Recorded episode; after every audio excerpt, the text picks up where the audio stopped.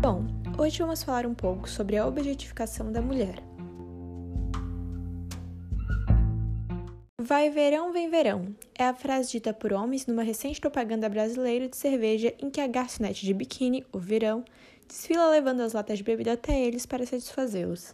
Dessa maneira, a objetificação da mulher torna-se erroneamente normal e estimulada na contemporaneidade, assim como o machismo. Nessa perspectiva, faz-se urgente avaliar os impactos da imagem feminina como algo material. É válido dizer, primeiramente, que o papel feminino na sociedade foi moldado pela história e influenciado pelo patriarcado. A publicidade dos anos 50 das gravatas Van Heusen, por exemplo, dizia que o mundo é dos homens. Neste contexto, ainda hoje a subordinação ao sexo masculino é vista de forma natural nos âmbitos trabalhistas, acadêmicos e econômicos, onde as mulheres são menos ativas. Assim, elas deixam de ganhar promoções no emprego, sofrem disparidade salarial e têm mais dificuldade em obter um diploma.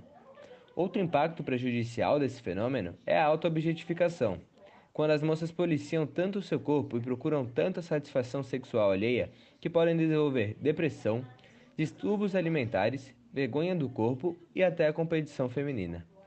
Ainda, de acordo com uma pesquisa publicada no jornal Sage, as parceiras objetificadas são propensas à pressão e violência sexual.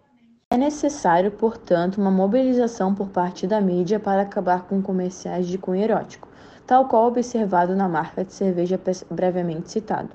Logo, a publicidade deve, por meio de revisões de textos mais rígidas, conter roteiros ofensivos a qualquer público, visto que ela é um dos maiores canais de formação de opinião. Por isso, campanhas promovendo a sonoridade entre as mulheres também devem ser implantadas publicamente, mostrando-as que são, são indivíduos completos, capazes e independentes, a fim de uni-las contra sua objetificação e refutar o ideal machista de que são um mero canal de prazer.